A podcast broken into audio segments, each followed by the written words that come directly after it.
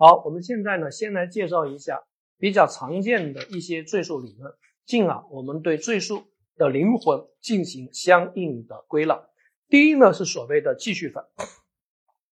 继续犯呢又称之为持续犯，啊，是犯罪行为和不法状态始终你中有我，我中有你，不可分离。所以最典型的继续犯是非法啊拘禁罪。我把张三关在我家，关了三百天，那定几个非法拘禁呢？定一个非法拘禁就可以了。那非法拘禁就是典型的继续犯，啊，他的犯罪行为和不法状态是同时继续，你中有我，我中有你，不可分离。那大家知道继续犯啊，它的追诉时效是从行为终了之日起开始计算，所以这就是为什么关于继续犯，各位一定要注意它和状态犯的区别。什么叫状态犯？状态犯呢，就是只有状态在继续，但他的行为已经没有继续了。最典型的例子是盗窃罪，我偷了张三的 iPhone 手机，对他这个财产非法占有的状态一直在继续，但他的行为已经结束了。而继续犯必须是不法行为、不法状态始终是你中有我，我中有你，不可分。啊，所以啊，十五年前我看到一个两岁的小孩非常非常的可爱。我就把他偷走了，偷走之后啊，我就来做宠物啊，我实施了拐骗儿童罪啊，而拐骗儿童罪的法定刑是五年有期徒刑，所以五年有期徒刑它的追诉时效就是十年，那现在已经过了十五年，那对于这种行为还能不能追诉呢？那这里的一个关键性的问题就是，拐骗儿童罪是继续犯还是状态犯？如果是继续犯的话，那你现在孩子不是一直在你手上吗？那既然在你手上，从行为终了之日起计算就可以。那在你手上啊，虽然十五年之后不还是在你手上吗？所以呢，一直可以追溯，对吧？但是如果把它理解为状态犯的话，啊，那么它只有行为啊，只有状态在继续，行为没有继续，那就是在十五年前那个点计算十年，那现在就过追溯时效了。那各位觉得拐骗儿童罪是继续犯还是状态犯呢？啊，同理，我再问你，那我十五年前买了一个孩子。我构成收买被拐卖的儿童罪，收买被拐卖的儿童罪的最高刑只有三年有期徒刑，那三年有期徒刑追诉时效就是五年啊，所以我十五年前买了一个孩子，追诉时效只有五年，那从哪个点计算呢？是从买孩子那个点计算，还是从你发现你买孩子啊那个点来计算呢？就是十五年后的今天，我发现你的孩子居然是买的，哪个点计算追诉时效呢？啊，很多同学可能就晕了啊，晕了就说算了，还是杀了算了。啊，你这是不是又太草率了呢？所以很明显，我认为拐骗儿童罪啊，他拐骗的行为是十五年前那个行为，行为已经结束了，只不过对这个孩子对别人监护权啊，对孩子家长监护权侵犯的状态一直在继续，所以它是一个状态犯，跟盗窃罪一样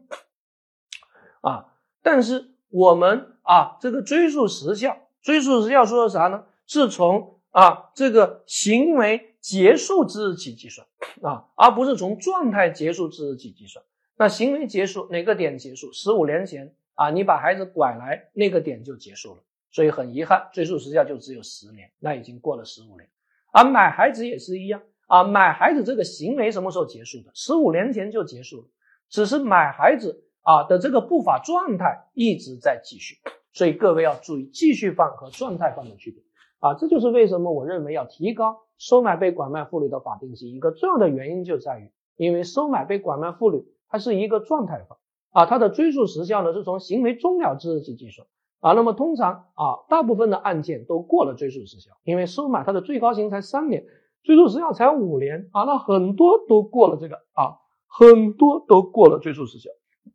好，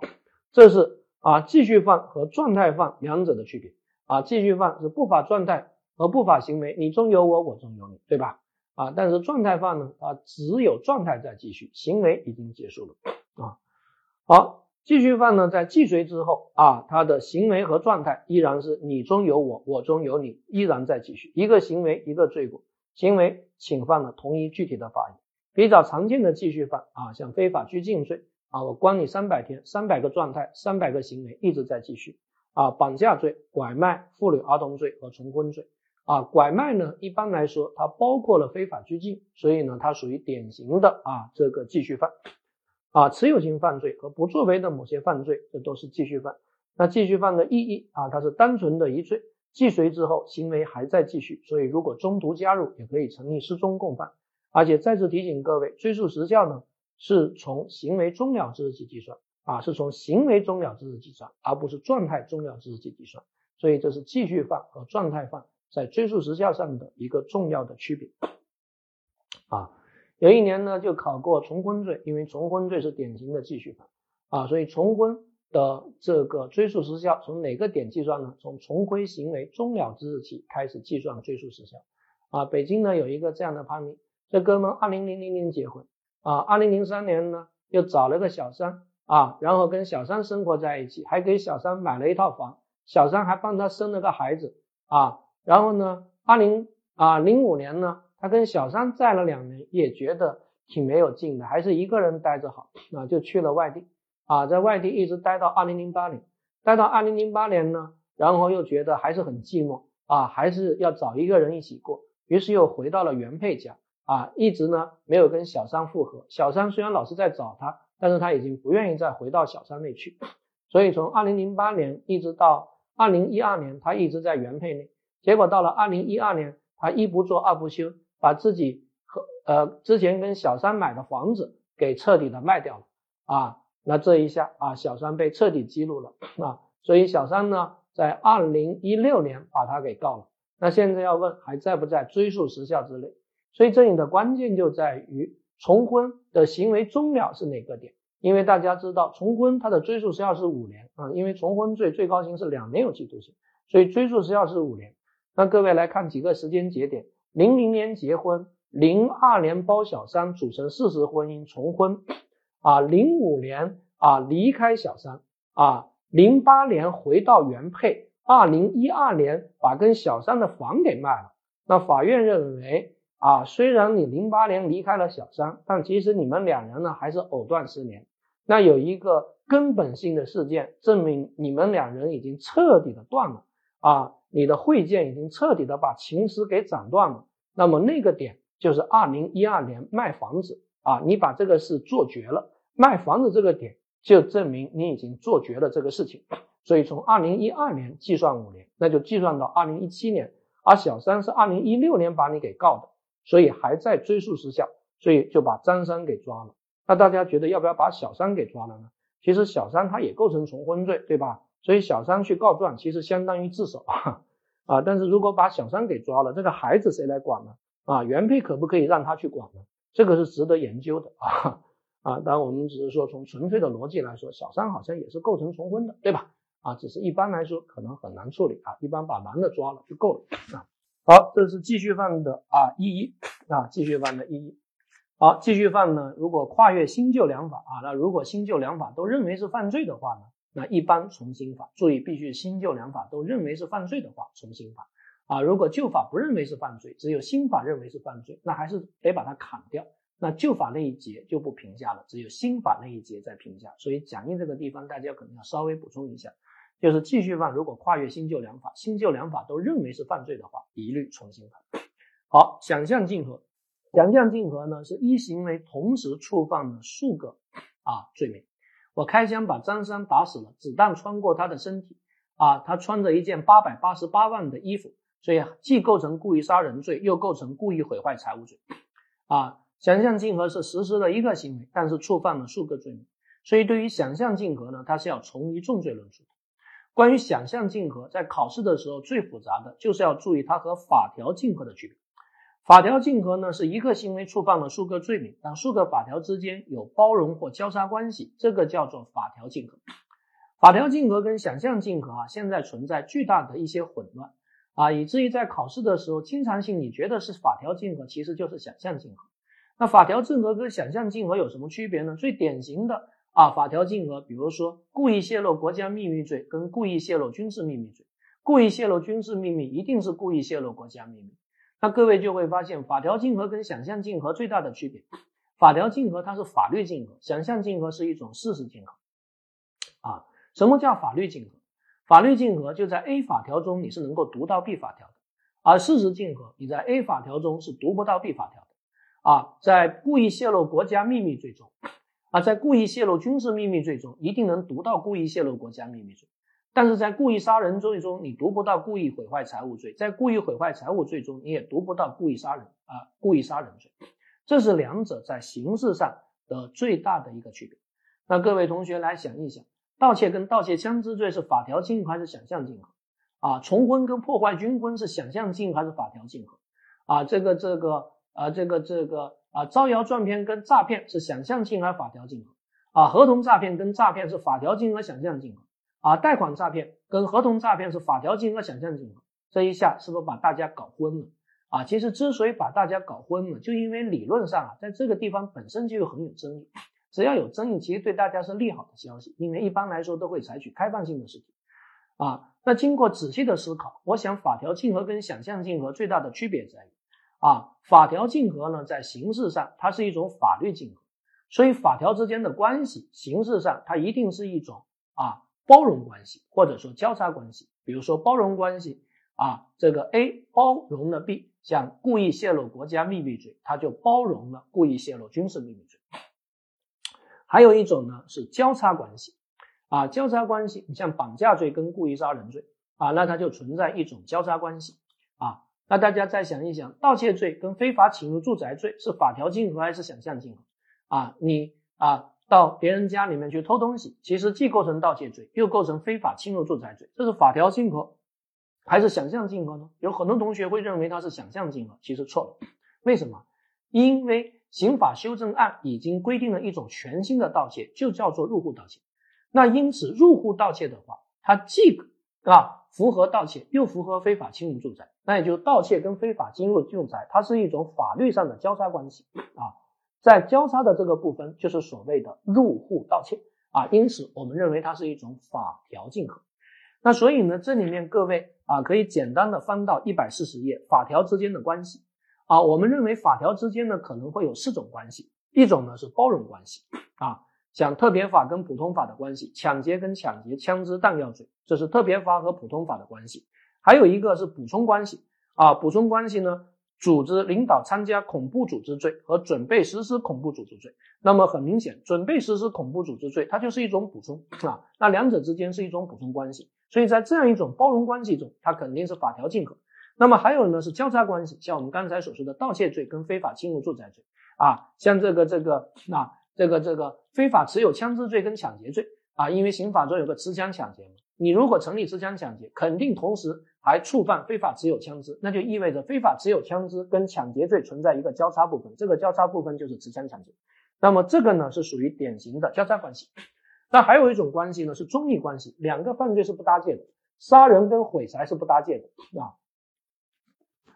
那还有一种是排斥关系，就是两者不仅不搭界，而且是各不相犯啊，两者也不可能有任何的交集。我地上捡了一个钱包，或者是盗窃，或者是侵占，你不可能又是盗窃又是侵占啊。我把这个包啊给骗来了，他或者是盗窃，或者是诈骗，不可能又是盗窃又是诈骗。所以盗窃和诈骗啊，它是互相排斥的，盗窃和侵占也是互相排斥的，针对同一种对象。啊，针对同一种对象，同一个行为，不可能又是盗窃又是诈骗，啊，也不可能又是盗窃又是侵占，这个大家是要特别注意的。所以啊，法条竞合的法律关系，它是包容关系和交叉关系。那如果是中立关系的话，那它可能会是想象竞合。那如果是排斥关系的话，那既不可能是法条竞合啊，也不可能是想象啊竞合。啊，既不可能是法条竞合，也不可能是想象竞合，这个大家是要特别特别注意的。所以，法条竞合跟想象竞合啊，大家看到一百四十三页第一个区别点，就是在形式上，法条竞合是一种法律竞合，包容关系和交叉关系，而想象竞合是一种事实竞合，它们两者是一种中立关系。啊，你在 A 法条中看不到 B，在 B 法条中也看不到 A，在故意杀人罪中你看不到故意毁坏财物。但在故意毁坏财物中也看不到故意杀人，但两者在事实上是有交叉的。其实绝大多数法条在事实上呢，可能都有交集啊啊，那可能都都都都有。比如说侮辱国旗罪跟故意杀人罪有没有可能有交集啊？在法条上可能没有交集，但在事实上呢啊，那可能就有交集啊。张三站在国旗边上，我就瞄准张三射杀，那我想的也可能会把国旗给侮辱啊，但是我依然放任这种行为的发生，所以既构成侮辱国旗罪，又构成故意杀人罪啊，想象竞合。同时，更为重要的是，想象竞合是从一重罪论处，而法条竞合是特别法优于普通法啊。那为什么法条竞合采取特别法优于普通法呢？因为我们认为法条竞合它的特别法的法益已经搪塞了普通法的法益。评价一个特别法就可以实现法益的全面评价啊！盗窃枪支罪既包括财产法益，又包括枪支法益，所以定一个盗窃枪支罪就可以实现对财产法益的全面评价。但在想象竞合就不是这样的，想象竞合的 A 罪和 B 罪，它的法益是不重合的啊！定故意杀人罪评价不了故意毁财的法益，定故意毁坏财物罪评价不了故意杀人的法益，这是两者之间最大的一个区别。这就是为什么想象竞合从一重罪其实有一个法益是没有被充分评价的啊！想象竞合的本质其实是一个行为触犯了数个法益，而法条竞合是一个行为触犯了一个法益，因为特别法的法益已经搪塞了普通法的法益，这是两者之间最大的区别啊！所以有一年就这么考了，他说如果认为法条竞合是一个行为侵犯了同一客体啊，客体就所谓的法益，那么问你。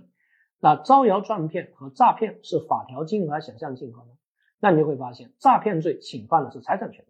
招摇撞骗侵犯的是国家机关工作人员的声誉。所以招摇撞骗它是不包括财产法益的，诈骗也不包括国家机关工作人员声誉，所以是典型的一行为触犯数罪名啊，一行为侵犯数法，所以它就属于典型的啊想象竞合啊想象竞合啊。那同时又有一年考了一道非常有趣的题目。啊，我我我我我我那是有一年的案例分析题，二零二一年啊，我到山上啊，看到一片树林啊，我把这个树全都砍倒了，砍倒了为什么呢？啊，我为了啊种这个啊种这个啊鸦片，我为了种毒品，但是这些砍倒的树我要不要呢？我全都不要啊，我就把他罚倒了。那现在问构不构成盗伐林木罪啊？构不构成盗伐林木罪啊？所以这里的关键。就是盗窃罪跟盗伐林木罪是一种什么样的关系啊？如果你认为盗窃罪跟盗伐林木罪是想象竞合的话，那也就意味着盗伐林木跟盗窃罪所侵犯的法益并不相同。因为盗窃罪啊，它一定要有非法占有为目的，而且尊重财物的使用价值，有一个非法占有的目的。而盗伐林木呢，它肯定还要侵犯林业资源。啊，那显然你把这个树砍了啊，但是你根本就不要这个树啊，也就是说你没有非法占有的目的，你只有毁坏的目的啊。但是如果我们认为盗伐林木跟盗窃是想象竞合关系的话，那也就是说盗伐林木并不需要有非法占有财物的目的，因为只有盗窃才有非法占有财物的目的啊。那很明显。那这个案件可能就评价为盗伐林木罪，但是如果按照法条竞合的理论，法条竞合，那盗伐林木就是特别法，盗窃罪就普通法，所以盗伐林木所侵犯的法益，它除了财产法益，还要加上林业资源被毁坏的法益啊，所以盗伐林木所侵犯的法益就可以搪塞盗窃的法益。那很明显，在这个案件中，他有没有非法占有的目的呢？他没有非法占有的目的。那既然没有非法占有的目的啊，他就没有侵犯财产权，他只侵犯了啊森林资源啊，所以最后答案给的是什么？答案给的是认为他构成故意毁坏财物罪，因为司法解释也认为啊，如果把树木砍倒，但是又不要的话，指定故意毁坏财物罪。所以很明显，按照通说，按照司法解释，那我们认为盗伐林木跟盗窃是什么关系呢？那就只能认为是一种法条竞合关系。我不知道各位同学搞明白没有？我再给大家捋一捋。啊，盗伐林木罪，如果我们认为他所侵犯的法益既包括财产权，又包括森林资源，那么盗伐林木跟盗窃罪就是一个什么关系呢？你就会发现，盗伐林木罪所含涉的法益已经包容了盗窃罪的法益，那它就是一行为侵犯一个法益，因为特别法的法益含涉了普通法的法益，那盗伐林木罪跟盗窃罪就是一种啊法条竞合关系。但是，如果你认为盗伐林木罪它只侵犯了林业资源，不包括财产权，就是不管这个树我要不要，只要我毁坏了林业资源，我都构成盗伐林木啊，对吧？啊，那么盗伐林木它就不包括财产法益，那么它跟盗窃啊，所以你把这个树啊砍了啊，砍了呢又拉走了，那么显然既构成盗伐林木，又构成盗窃啊。但是盗伐林木只限于对森林资源的一个毁坏，那么显然啊，你把它拉走构成盗窃，那它就是什么竞合？那它就是想象竞合啊。那么就一行为处犯数罪名想象竞合从一重罪啊。但问题是司法解释认为，什么情况下才能构成盗伐林木罪呢？一方面你要毁坏了林业资源，另一方面又必须要有非法占有啊，你要把这个树拿走。啊，所以按司法解释的观点，那盗伐林木罪就是既侵犯了啊林业资源，又侵犯了财产权。所以因此，盗伐林木罪跟盗窃罪是什么关系呢？那按照司法解释的观点，那它就是法条竞合。好了，我讲了这么多，其实你按通说来就可以了，因为通说认为盗伐林木和盗窃它就是法条竞合嘛，非常非常的简单。盗窃罪是大圈，盗伐林木罪是小圈，大圈和小圈不就是在盗？啊，大圈的范围内重合吗？普通法和特别法在普通法的范围内重合，很简单，很简单，很 easy 啊！只是很多同学学的太复杂，掌握了很多稀奇古怪的理论，结果稿子做错了啊！所以那年的案例分析就很简单，你把这个树砍了，你又根本不要，那不就毁财吗？直接定故意毁坏财物就过啊！但很多同学学学学学多了啊，写了一个盗伐林木罪，那我觉得就是你学的有点走火入魔。那像重婚罪跟破坏军婚罪是什么关系呢？你看，重婚罪和破坏军婚罪啊，它是有交叉关系的。因为破坏军婚包括和军人的配偶重婚，还包括和军人的配偶同居啊。但和军人的配偶重婚本身就构成重婚罪，所以两者是一种交叉关系。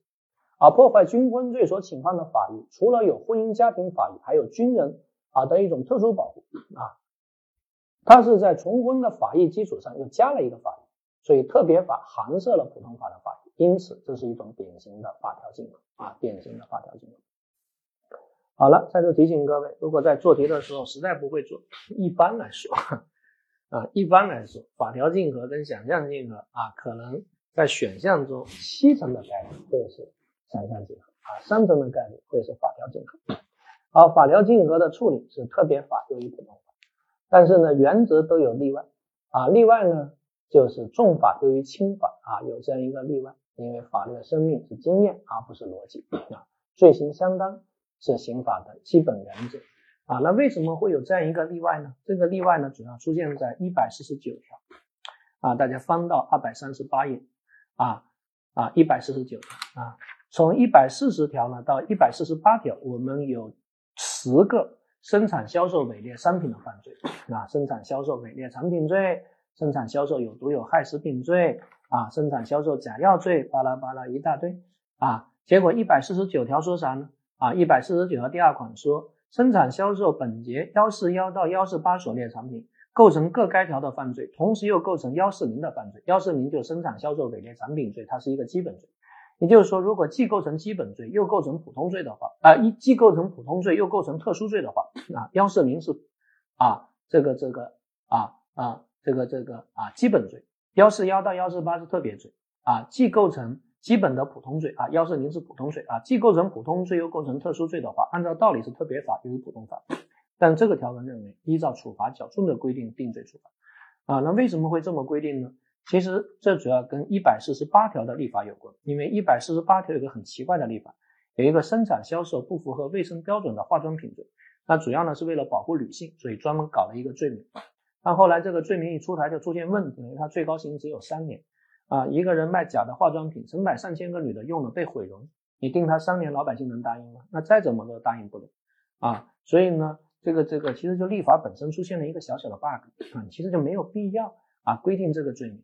所以后来呢，我们就在法条中说，依照处罚较重的规定处理，因为特别法最高才判三年，而普通法最高可以判什么呢？普通法啊，二百三十四页，大家可以发现。啊，这个一百四十条啊，它最高可以判无期徒刑，那么从一重罪啊，就可以判处他无期徒刑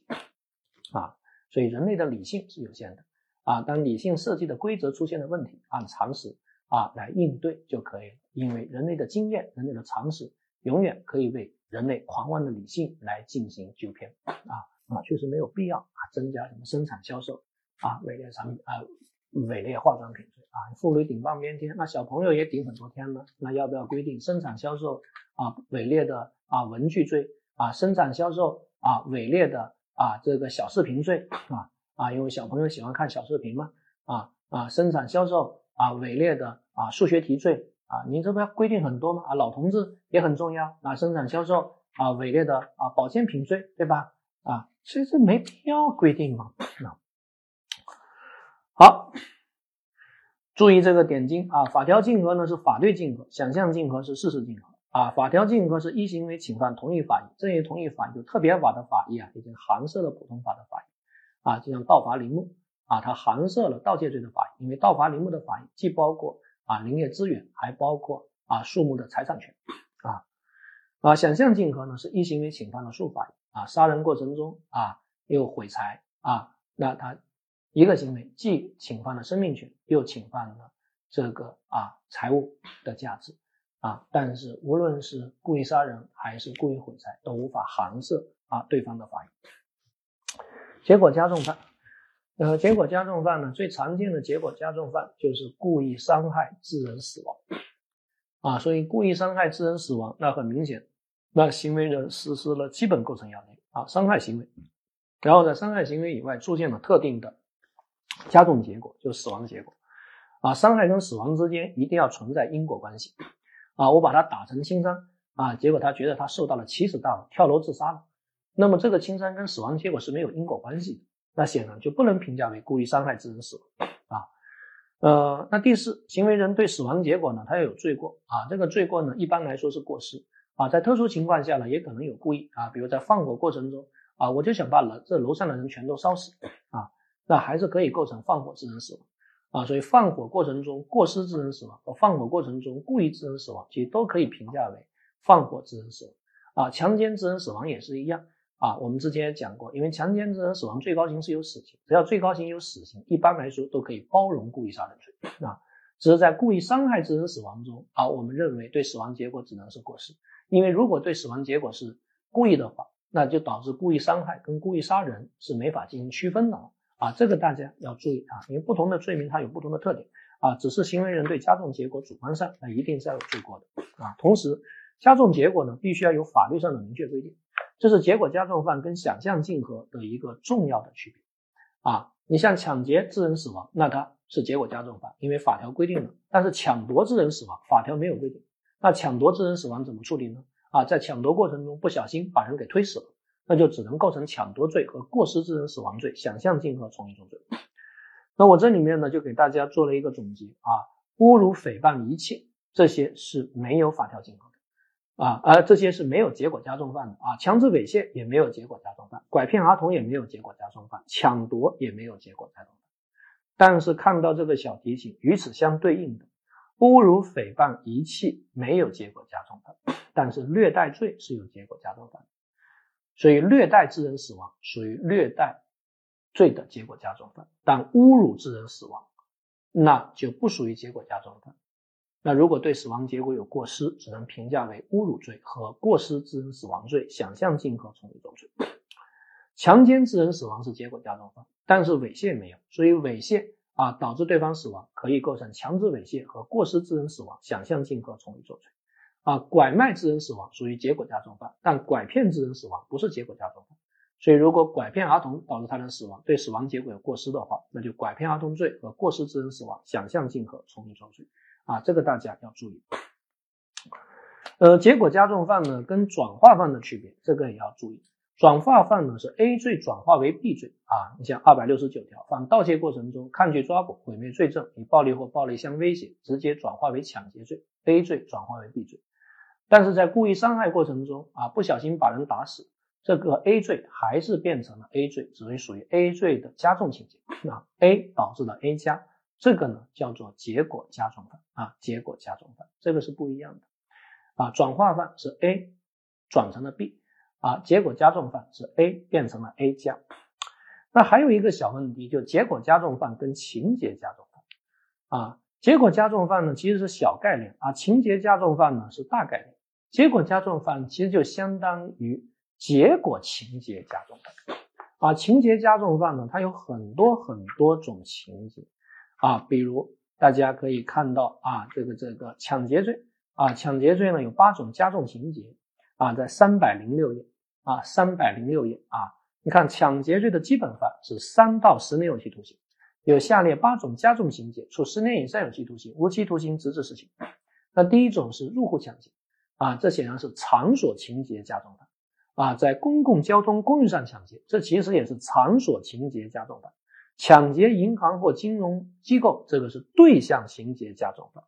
啊，抢劫致人重伤死亡，那就属于结果情节加重犯，啊，所以结果加重犯它其实就是一种特殊的啊这个情节加重犯，那它有什么意义呢？一般来说，情节加重犯是可一般的情节加重犯是可能出现未遂现象的，所以如果入户抢劫没有抢到钱又没有伤到人，我们属于入户抢劫的未遂。在加重量刑幅度内啊，按照未遂犯来处理。